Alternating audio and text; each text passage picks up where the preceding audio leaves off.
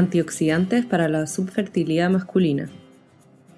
El grupo Cochrane de Ginecología y Fertilidad mantiene un par de revisiones sobre el uso de antioxidantes para tratar la subfertilidad.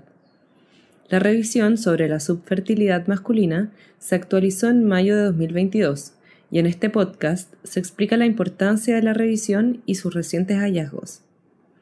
Este podcast ha sido traducido por Andrea Cervera y locutado por Josefina Vendersky del Centro Cochrane Iberoamericano. Aunque la subfertilidad masculina es un problema extendido, no están claras sus causas subyacentes y faltan opciones de tratamiento.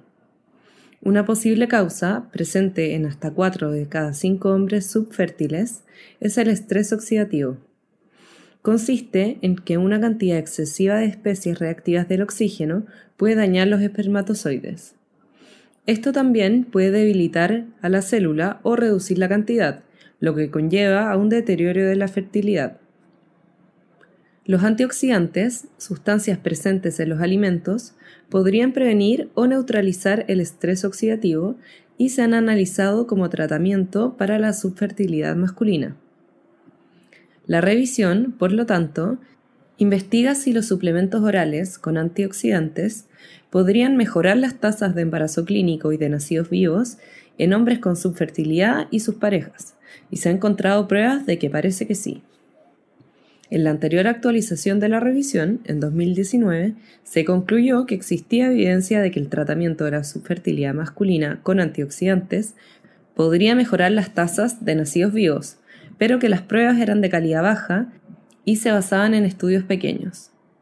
Ahora, tres años después, se han añadido 29 estudios a la revisión, lo que da un total de 90 estudios y más de 100.000 parejas, estos estudios investigaron 18 tipos de antioxidantes o combinaciones de antioxidantes y los compararon con un placebo, ningún tratamiento u otro suplemento con antioxidantes.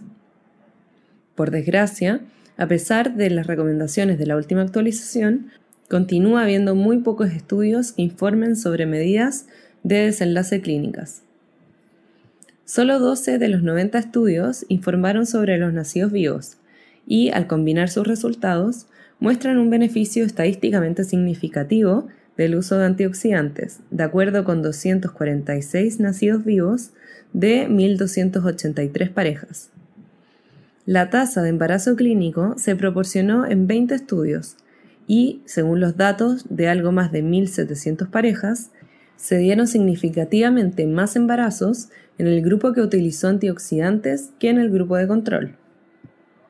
También se quiso observar los eventos adversos y los efectos secundarios, pero la información proporcionada fue deficiente.